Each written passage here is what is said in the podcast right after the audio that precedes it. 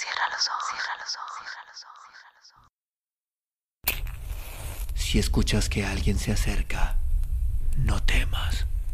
Todo estará bien.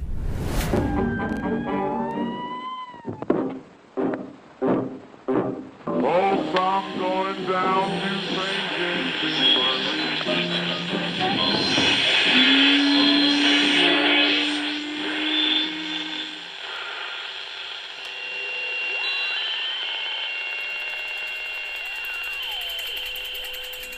Estás escuchando, Crónica, Crónica, Lunares, el lugar, el lugar donde, donde entra por tus oídos. Bienvenido. Los polvos del virrey. Luis González Obregón. No refieren las crónicas callejeras, esas crónicas amenas que escuchamos en pláticas sabrosas con los viejos, ni el nombre verdadero del protagonista, ni la época cierta en que acaeció el sucedido que hoy lanzamos a los vientos de la publicidad. Pero el hecho fue tan cierto como que todos los hombres son mortales, física, ya que no intelectualmente, pues de los académicos se dice que no lo son.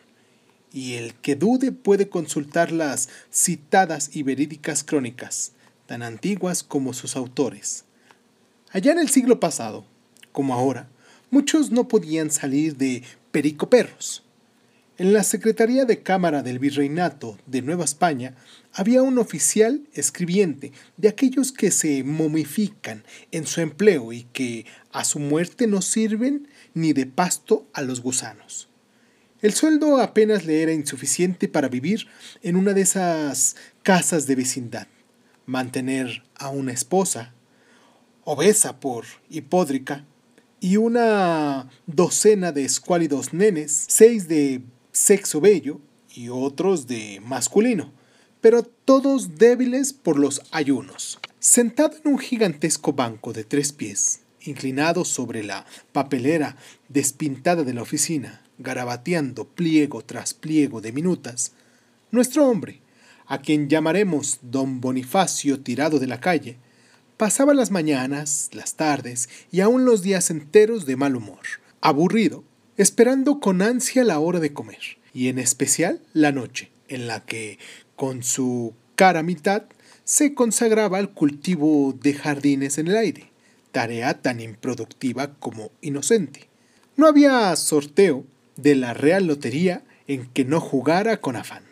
Y con qué ahínco desdoblaba el billete para ver si su número aparecía en la lista, que con toda puntualidad publicaba la Gaceta de don Manuel Antonio Valdés.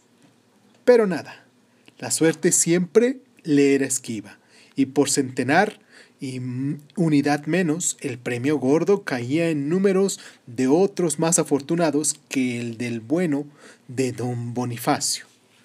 Desesperado ante esta situación, resmas de solicitudes había escrito pidiendo un ascenso en las vacantes, y Calvo se había quedado de arrancarse los cabellos en sus horas cotidianas de tribulación. Cierto día, en que el destino parece que se empeña en mortificarle, pues su mujer, su único consuelo, y sus hijos, sus futuras esperanzas, se habían disgustado con él porque no los había llevado a la fiesta de San Agustín de las Cuevas.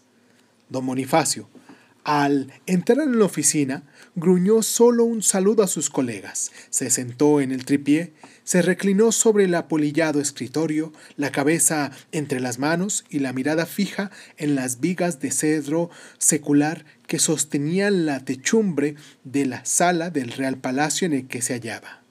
De repente, el banco de tres pies rechinó por un movimiento brusco de don Bonifacio. Los ojos del buen calvo brillaron iluminados por la musa que inspiraba las risueñas esperanzas. Tomó la de ave, y en el papel sellado, para el bienio corriente, deslizó la pluma por el espacio de veinte minutos, hasta que el ruido especial que produce ésta cuando se firma indicó que había terminado. En efecto, puso rúbrica, echó arenilla, escribió la dirección y después de tomar su sombrero, su bastón y de dirigir un amabilísimo Buenas tardes, señores, risueño, como unas Pascuas, encaminó sus pasos hacia la sala en que se encontraba el secretario de su excelencia. ¿Qué había escrito? Un nuevo memorial al excelentísimo señor virrey, capitán general y presidente de la Real Audiencia de Nueva España. Y una tarde, don Bonifacio, tirado de la calle, encontrábase en la esquina del portal de mercaderes y plateros, precisamente frente al lugar donde se pone desde aquellos tiempos remotos el cartel del Coliseo. Se conocía que esperaba algo con ansiedad, pues su vista no se desviaba un ápice del Real Palacio. Transcurrieron breves instantes.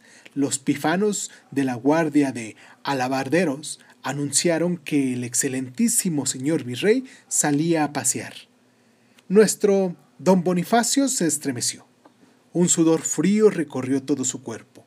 Sintió como un hueco en el estómago y su corazón latía como si dentro le replicaran, pero esperó con ansias, aunque resignado. Ya se acercaba el virrey seguido de lujoso acompañamiento. Don Bonifacio sentíase aturdido. Como relámpagos cruzaron por su mente los desengaños de otros días, y una próxima esperanza le hacía ver color de rosa el lejano horizonte en el que se destacaba el Real Palacio y la comitiva que ya iba a desfilar delante de su persona.